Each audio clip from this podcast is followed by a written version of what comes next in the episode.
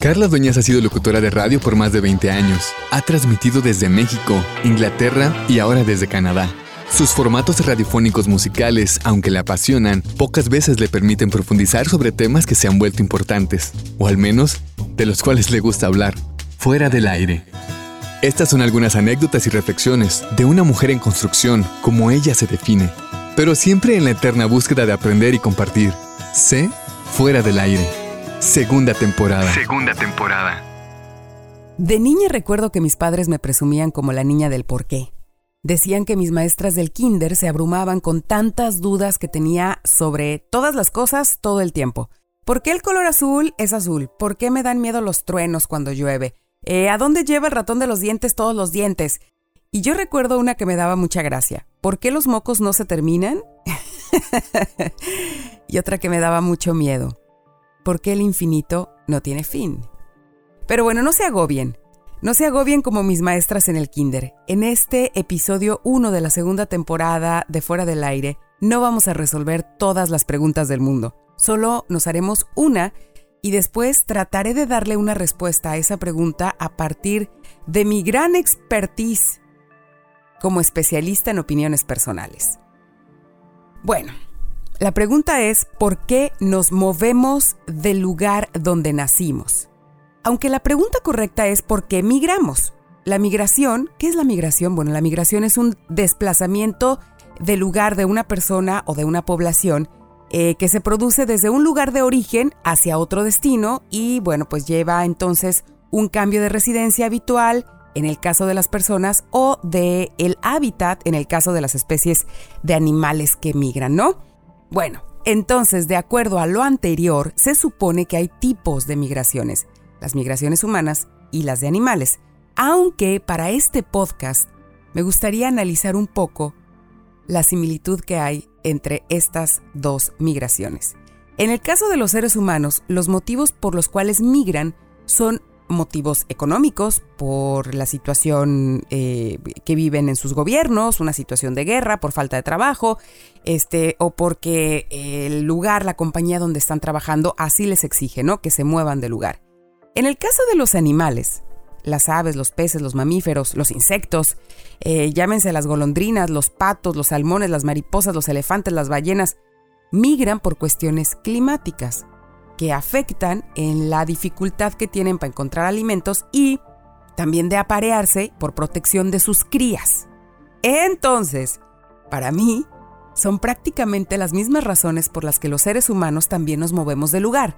No hay suficiente comida en donde estamos habitando, eh, nos sentimos amenazados por la situación a nuestro alrededor y una de las más importantes, nos mudamos por la necesidad de preservar a nuestra manada a nuestra familia. O simplemente porque creímos haber encontrado el amor. y digo simplemente como si el amor fuera una cosa simple. Bueno, en esta analogía entre los animales y los seres humanos me gustaría ser muy, muy, muy clara. No soy demógrafa, no soy zoóloga, no soy biogeógrafa, no soy este nada en términos profesionales de investigación de migraciones, ¿ok? Soy una mujer curiosa y observadora y además soy migrante. Soy migrante en Canadá y lo he sido en Inglaterra. Entonces, desde ahí creo que puedo dar algunas observaciones, porque no son consejos los que damos fuera del aire, son algunas observaciones y compartimos experiencias, porque hay mucha gente que me ha preguntado, ¿cómo le hiciste? ¿Cómo se le hace para moverte de ciudad, de país, para cambiar toda tu vida agarrar una maleta a tu familia o solos y llegar a otro lugar? Esa pregunta la voy a tratar de responder, pero antes quiero hacer o continuar con esta analogía. El pato canadiense o el pato eh, aliazul es un ave migratoria que durante el invierno, que no es poca cosa en este lado del mundo, se muda de casa al sur del continente americano. Entonces bajan desde Canadá y estas parvadas llegan, algunos, hasta Argentina. Imagínense nada más, literalmente de polo a polo. Cuando migran, forman estas eh, en conjunto unas enormes V o V aerodinámicas y son capaces de recorrer 2.000 eh, 500 kilómetros en solo cuatro horas, si tienen el viento a favor. Bueno, los gansos canadienses son aves que son sociales, que hacen equipo y que permanecen en la bandada durante todo el año para llegar a su destino Obviamente, excepto en la época en la que se, anidan, ¿no? Que ahí sí se separan un poco de la, de la parvada. Pero bueno, según National Geographic, los patos canadienses o gansos de Canadá son animales que se adaptan fácilmente a los diversos hábitats, temperaturas, eh, distintos lugares, eh, distintos espacios atmosféricos mientras van migrando hacia el sur y prosperan en cualquier lugar en donde pueden encontrar de comer, o sea, hierbitas, semillas, frutas. Los patos que vuelan de, les digo, desde Canadá hasta Argentina, de polo a polo, ¿qué creen? No se preguntan si lo van a lograr o no. Lo hacen con una clara y absoluta necesidad, un objetivo muy claro, sobrevivir, ¿sí? Ellos necesitan sobrevivir. Y no se preguntan si cuando lleguen a Colombia los van a juzgar, y los van a ver feo, eh, no les van a hablar otros patos, o sea, simplemente tienen un objetivo, sobrevivir. Ellos buscan la comida y obviamente eh, buscan aparearse y anidar en un lugar donde la temperatura y donde la condición sea pues mucho más agradable y mucho más llevadera para sobrevivir. Igual las mariposas monarcas no se asustan, no se paralizan, no se cuestionan eh, si a lo mejor las van a atrapar en el camino de, su migración, ¿no? O sea, las ballenas, las tortugas, no se pregunta si van a ser vistas con los mismos ojos desde donde parten hasta donde llegan. Si las van a juzgar porque son muy gordas por el color de su caparazón. Saben que va a haber muchos riesgos y que en el camino pudieran ser eh, aniquilados simplemente por, por un, no sé, una escopeta, ¿no? Ellos lo saben. Sin embargo, tienen que tomar el riesgo porque no hay otra opción. Ni siquiera tienen la conciencia, obviamente, como animales para, para preguntarse, ¿y si lo logro? ¿Y, ¿Y si no lo logro y me matan? y saben, todo esto lo traigo a este fuera del aire porque hay mucha gente que me contacta, mucha gente, de verdad, y les agradezco esta confianza, que me preguntan cómo le hago para salir de donde estoy para salir de esta situación, eh, me quiero largar de aquí, eh, estoy hasta la madre de vivir, por ejemplo, en este caso en México, estoy harto, estamos eh, cansados de la misma situación, tenemos miedo de vivir aquí por la inseguridad. Yo les diría, bueno, ese hartazgo, ese cansancio puede ser un motor para migrar del lugar donde estés. El miedo, el miedo... Mm, lo compartimos todos en muchos sentidos, pero generalmente el miedo nos paraliza. Entonces, quiero ser muy clara en que en este fuera del aire no van a encontrar la asesoría eh, para que ustedes puedan migrar hacia otros países, pero a lo mejor unos cuestionamientos que nos tenemos que hacer antes de tomar esta decisión. ¿Cuál es su objetivo principal al mudarse de un país a otro? Quiero aprender otro idioma, quiero trabajar en otra cosa, quiero cambiar de aires, quiero conocer al hombre de mi vida. Bueno, a todos ustedes les tengo buenas noticias. Esta lista también la pueden cumplir desde el lugar en donde están, es decir, aprender otro idioma, trabajar en otra cosa, cambiarse de colonia y conocer a un hombre o a una mujer, la pareja de su vida. Entonces, no son razones suficientes para moverse del lugar. y, yo entiendo que, que van a decir, Carla, tú sabes la situación en México, está de la chingada, sí, pero el hartazgo no puede ser un objetivo para moverte porque, ¿sabes qué? Te vas a encontrar con muchas otras circunstancias que a lo mejor te van a defraudar de lo que realmente quieres. ¿Qué es lo que quieres? ¿Cuál es tu objetivo para moverte de un lugar al otro? Que no sea el hartazgo, que no sea este, es que yo tengo la ilusión de encontrarme al hombre, a la mujer de mi vida en otro país, es que yo eh, quiero aprender otro idioma, es que lo vas a aprender en donde quiera que tú estés o no lo vas a aprender aunque te muevas de país, ¿no? Entonces, hay algo bien interesante que me escriben y con estas frases inician cada vez que alguien me contacta. Me dicen, oye Carla, yo soy policía, soy enfermera, yo me dedico a la construcción, yo soy maestra, soy ama de casa, soy estudiante de ingeniería, eh, yo soy dentista o los dos somos dentistas todos los que me han contactado en las redes para develarme de distintas maneras su inquietud por mudarse y en particular a Canadá, inician su, su comentario, su texto, su mensaje, afirmándose en su profesión. Yo soy este oficio, yo soy esta profesión. Yo les preguntaría entonces, como seres humanos, ¿cómo son? ¿Qué tanto se adaptan? ¿Qué tanto se adaptan, por ejemplo, a visitar a la suegra y no sentirse incómodos con la situación? Digo, por poner un ejemplo.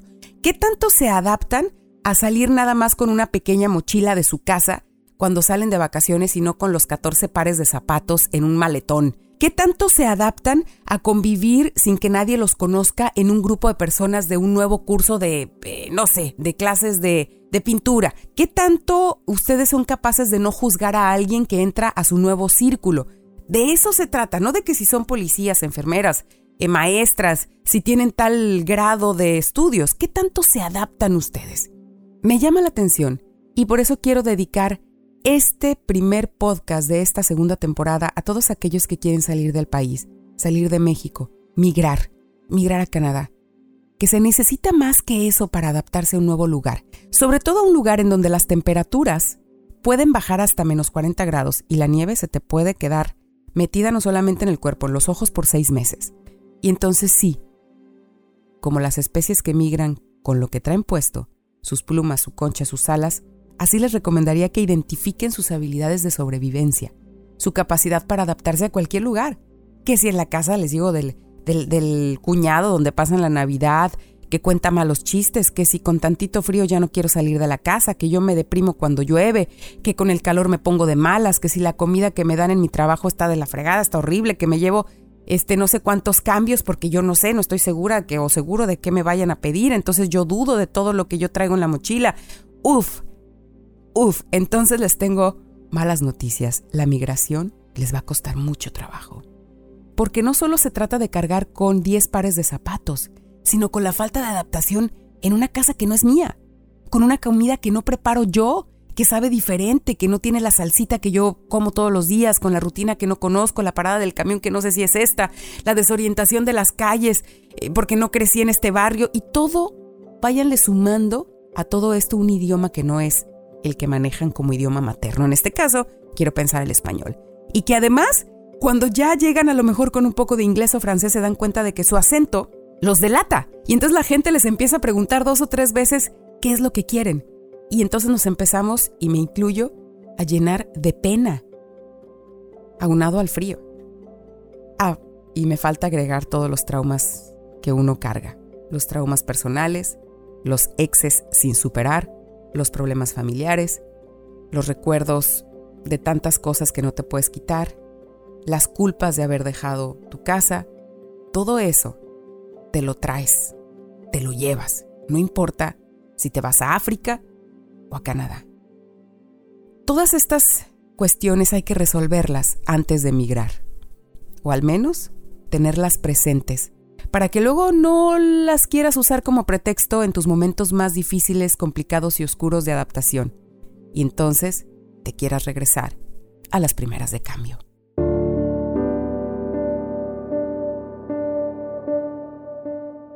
Y aquí quiero saltar a la historia de mi mamá, porque creo que para mí es, un gran ídolo pero no ídolo, porque luego los ídolos uno no los conoce, ¿no? Y, los enaltece con dos o tres eh, cosas que sabes de esos ídolos, pero yo creo que conocí muy bien a mi madre, porque además de ser mi madre era mi mejor amiga.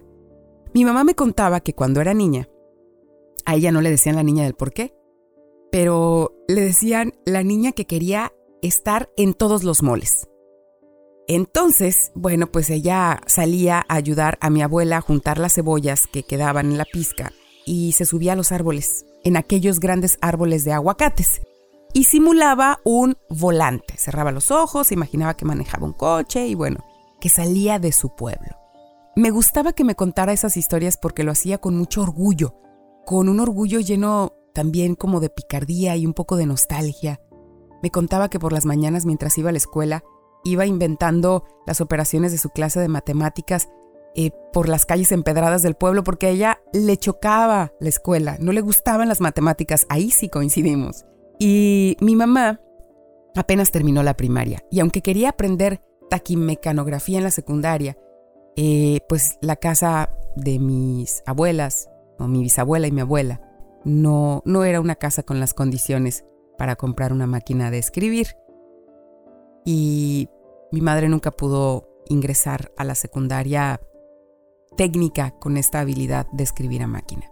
Bueno, a mi madre siempre le gustó ser eh, el centro de atención, subirse al tableado, cantar, bailar, pero tampoco había dinero como para comprar esos vestidos, ya saben, folclóricos de, las tablas gimnásticas también, ni los zapatos que, que sonaban en el, en el tableado. Entonces mi mamá decidió que quería salir del pueblo.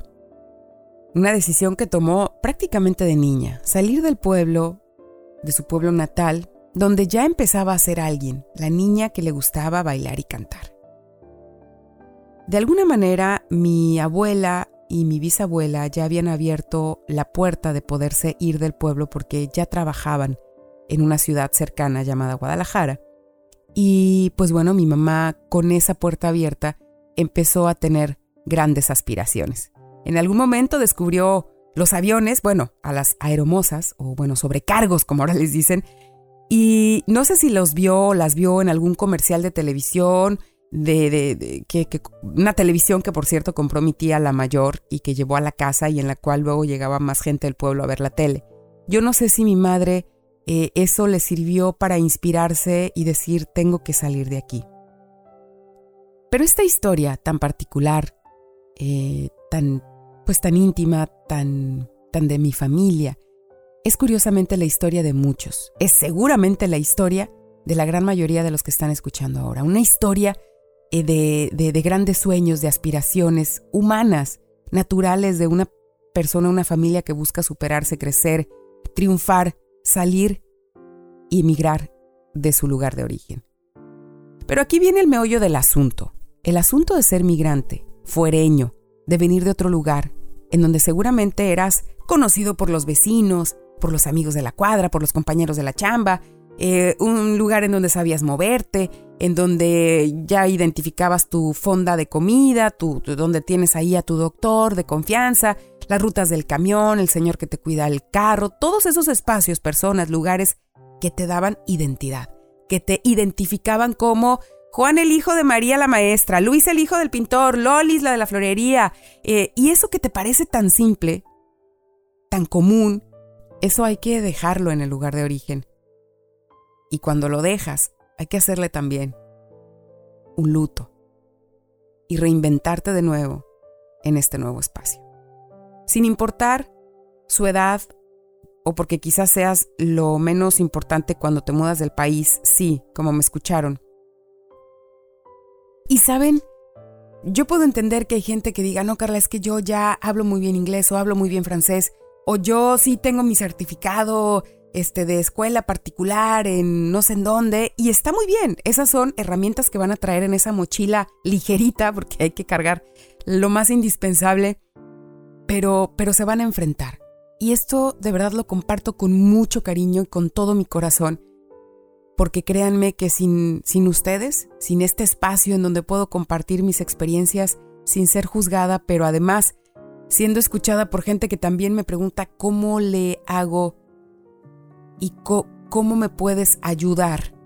Yo lo único que les puedo decir es que habrá momentos en el que ese papel, ese certificado, ese diploma no, no les va a servir como ustedes quisieran, porque la fortaleza de volverte invisible a la mirada racista del otro que te considera un extraño, no hay ningún diploma que te pueda sacar de, de, esa tristeza y de esa nostalgia de haber dejado tu ciudad, tu pueblo, tu grupo, tu familia, tus amigos en otro lugar.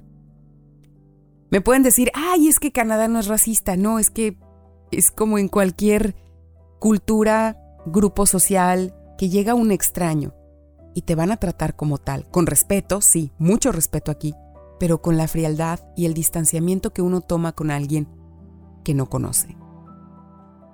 Y uno no puede dejar su, en este caso, su mexicanidad, porque bueno, soy mexicana, sé que hay mucha gente que quizás esté escuchando desde otros países, pero o, o, su argentinidad o su españolidad, no sé cómo se diga, pero no puedes dejar tu ciudad, tus raíces, solamente porque ya vives en otro lugar. En este caso, mis ganas de escuchar a Juan Gabriel después de tomarme unos tequilas, de escuchar una canción de José Alfredo, de Lucha Villa. ¿Cómo te guardas esas ganas y todas esas historias que no puedes traducir? Así que cuando me preguntan, ¿cómo le hago, Carla, para salir? Para migrar. Primero quisiera preguntarles, ¿cómo le van a hacer para entrar? Para entrarle a la soledad, a la lejanía, a la distancia, a la invisibilidad, a que no te van a ver, no te van a ver en la mesa, porque van a hablar en otro idioma y empiezas a desvanecerte y no tienes historias en común para platicar de la escuela, de la familia, del vecino, de, la chamba, del, gobierno, de, lo que te pasó este, hace años, hasta de la delincuencia de la cual has sido víctima, de las historias chuscas, de los dobles sentidos. ¿Cómo le vas a entrar a la nostalgia de todo lo que ya no eres aquí? Y que además no les puedes demostrar. Aquí no te conocen en el restaurante, en la fondita, en la tienda. Aquí no te conocen ahí en el deportivo, en el gimnasio al entrar. Aquí no te conoce el que va pasando mientras lavas tu coche, porque además aquí no lo puedes lavar a menos 40 grados o nevando seis meses al año. ¿Cómo le vas a entrar a la transformación de eso que hacías allá y esto que ahora debes hacer acá? Sin que eso atente y desmorone tu orgullo como policía, maestra, enfermera, abogado, la mayor de tu casa, la locutora que nadie conoce aquí. A eso los quiero invitar a que le entren antes de que salgan, a pensar si son ustedes lo suficientemente humanos, fortalecidos, con lo que no pueden cargar con esos vestidos, zapatos, relojes, sin esos oficios, sin sus profesiones, sin ser el gerente de, el supervisor de, el mejor amigo de, el hermano de fulano, la estilista de no sé dónde. Porque no sé si en todos los países o en todas las ciudades, pero al menos aquí en Quebec, en Canadá, no les importa quién fuiste, sino quién vas a ser. Y con esto no quiero desanimarlos, ¿eh? no quiero inculcarles miedo. Lo que quiero es transmitirles los retos con los cuales probablemente te vas a encontrar. Las formas en las que otros se relacionan, se reúnen, te miran y no los tienes que juzgar. Aquí hay mucha frialdad, no solamente en el ambiente, sino también en la forma de relacionarse. Miren, les voy a, les voy a contar una historia que, que, que la verdad es que ni siquiera mi familia política sabe, porque además no hablan español, entonces es una maravilla porque ustedes les puedo contar esto sin ningún tapujo. Y además no es nada malo, simplemente es, un, es una anécdota para que ustedes puedan entender de qué les hablo, ¿sí? Recuerdo en una ocasión cuando estaba buscando un regalo para mi esposo y se me ocurrió mandarle un mensaje a su hermana con la foto del regalo, preguntándole, ¿te parece bien? ¿Crees que es un buen regalo? Y ella me contestó inmediatamente, hola, no tengo tiempo para verlo ahora, pero te contesto mañana. Mi mexicanidad latina o, mi, o mi lado latino orgulloso y sentido se indignó, sentí coraje. ¿Cómo era posible que me contestara así? O sea, ¿cómo? ¿Cómo? ¿Me estás diciendo que en este momento no tienes tiempo hasta mañana? o como buena mexicana o latina, hubiera preferido que me dijera ahorita lo checo y al final me respondiera en dos días, ¿no? Nos da miedo la honestidad y aquí son muy honestos.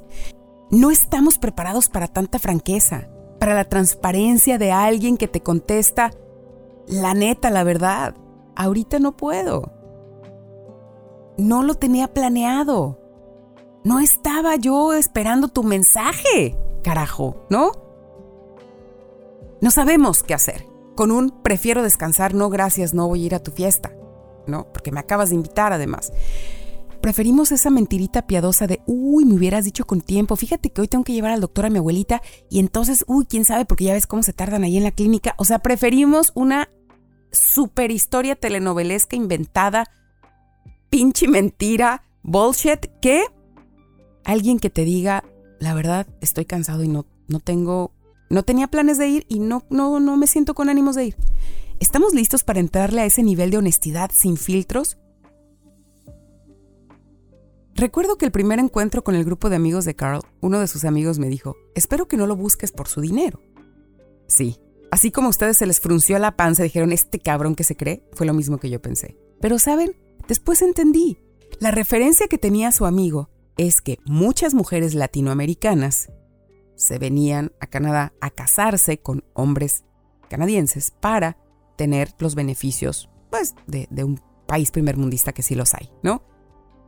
Pero obviamente yo, encabronadísima, este, ¿cómo te atreves, no? Tú no sabes quién soy yo, no me conoces. Pues no, no te conocen. Tienen un referente estadístico de muchas mujeres latinoamericanas, que yo soy latinoamericana, que así lo han hecho y por eso el mismo gobierno ha tomado un montón de, de, previsiones y de candados para que ya no se puedan casar y que entonces, eh, pues bueno, tengan que, que, meterse a trámites mucho más complicados para poder tener los beneficios de Canadá. A ver, Carla, no es personal, es estadística. Es una preocupación auténtica de un amigo de toda la vida de tu pareja. Pero claro, esto, aunque también lo pensamos nosotros de algún extranjero, de alguna, no sé, salvadoreño o, de algún, no sé, este, ecuatoriano, de, de, algún país que a lo mejor no está tan... ya no sé si, si es tan correcta mi analogía, pero que no está al nivel de los mexicanos, ¿no? ¿A poco te vas a casar con ese salvadoreño? ¿No querrá ahí sacarle provecho a tu, a tu situación de... No querrá hacerse mexicano, ¿no? Ese guatemalteco no querrá hacerse mexicano, entonces por eso se casó contigo. También nosotros lo pensamos, nada más que no lo decimos. ¿Estamos listos para esto? No. No lo estamos, yo tampoco lo estaba. No estaba lista para acomodarme a estos comentarios con todo mi orgullo y tratar de entender desde dónde lo dicen. No justificar el lado racista, sino entender desde dónde ellos tienen esta percepción de tu país de origen y después tragar saliva, respirar y si es que quieres hacerlo, contarles, en su idioma, un poco más de ti. Pero esto, el escuchar, el comprender, el acomodarte, el traducir, es un desgaste extraordinario, ¿eh? Aunado a todo lo nuevo, al clima, la comida, las calles, las reglas. Yo los invitaría, y lo digo y lo pongo en este micrófono, para escucharlo yo también y que no se me olvide. Antes de salir y migrar de nuestro lugar de origen, como lo hizo mi mamá, pensemos si estamos listos a enfrentarnos a nuestro propio ego, a volver a empezar. Aunque no de cero. Nadie empieza de cero, solo los que van naciendo. Pero empezar de cero en otro lugar.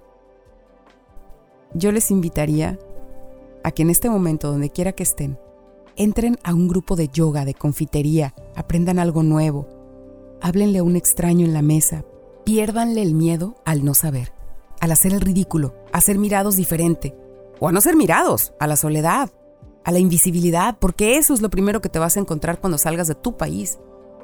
Me hubiera gustado que alguien me lo hubiera dicho, sobre todo mi madre, que me hubiera contado más de sus primeros encuentros con los citadinos, cuando llegó de su pueblo a la gran ciudad. ¿Cómo le hizo para, para volverse una empresaria y que en ese camino la juzgaran como la pobretona, como la indita del pueblo, para finalmente comprarse ese coche que siempre quiso y se imaginó manejando en ese árbol de aguacates? O un día subirse a un avión y ver la Torre Eiffel. Y claro, claro. Tengo una pareja que me apoya, una familia política que me ha abierto las puertas, unos amigos que al final me han dejado de juzgar. Se han tomado el tiempo de conocerme. A mí, a esa Carla que llegó aquí, sin sus cartas de presentación, sin ser la hermana mayor, sin ser la que la conocen en tal bar, en tal restaurante, a la locutora. Simplemente soy Carla, la mujer mexicana, esposa de Carl. Aquí no llegué siendo ni la comunicadora, ni la maestra, ni la locutora, ni la hija de Rosalba y Armando, ni la hermana de, de, nadie, ni, ni la mejor amiga de Adriana, solo Carla. La mujer que se ríe mucho y con la que han construido nuevas historias para contar en la mesa, con su extraño acento francés. Me atrevería a decirles a todos los que escriben preguntándome si fue difícil migrar a Canadá, les diría, fue lo más cabrón que he hecho en mi vida. Difícil no alcanza, no alcanza ese objetivo. Porque me ha confrontado con el lado que yo no sabía que tenía tan débil. El lado de extrañar lo que yo era y la gente que me cobijaba muy de cerca. Que aprender cosas nuevas es muy frustrante para mí porque había cosas que ya sabía hacer muy bien cómo hablar. Puta madre, cómo hablar en español. Cómo dar clases de, de locución. Y ahora hablo el francés como niña de tres años. Pero saben qué? Confío en que la vida es buena y justa para aquellos que deciden empezar de nuevo, sin juicios, sin etiquetas, sin miedos, sin culpas. Y a donde quiera que vayan a migrar, recuerden siempre qué tipo de plumas tienen qué tan fuerte es su caparazón, que su objetivo, como el de las ballenas, es llegar al calor de otros mares por el bien de sus crías. Y así como los gansos, hay que sobrevivir en parvada para llegar sanos y salvos a anidar. Nunca pierdan de vista por qué decidieron moverse. ¿Cuál era su objetivo, su meta? Y si esa meta tiene que ver con el amor, no se cansen de apreciarlo porque todo lo demás va a estar cabrón. No va a ser fácil, pero va a valer la pena. Y de sus títulos y diplomas y profesiones, no se preocupen, tampoco serán en vano, porque esos esfuerzos que hicieron para lograrlos se van a ver reflejados en este nuevo comienzo, porque la voluntad, el coraje, esa garra y sobre todo el amor, ese amor por el pueblo del que ustedes vienen, por la familia a la cual pertenecen, ese amor lo van a llevar siempre, en lo más profundo de su ser. No en una maleta. Todo eso lo van a llevar en la raíz. Sigo cruzando ríos, andando selvas, amando el sol. Cada día sigo sacando espinas de lo profundo del corazón. En la noche sigo encendiendo sueños para limpiar con el humo sagrado cada recuerdo. Cuando escriba tu nombre en la arena blanca con fondo azul, cuando mire cielo en la forma cruel de una nube gris, aparezcas tú. Una tarde subo una alta loma, mire el pasado, sabrás que no te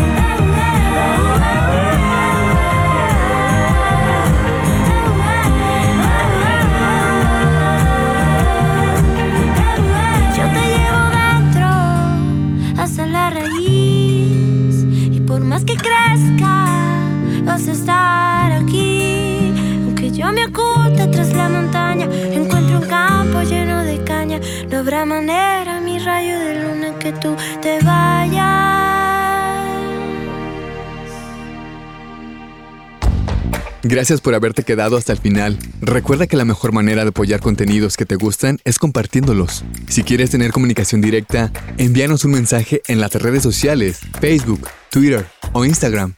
En todas como Carla Éxtasis FM. Carla Éxtasis FM. Guión, Carla Dueñas. Producción y locución institucional, Armando Tiburcio. Chac. Fuera del aire. Segunda temporada. Segunda temporada.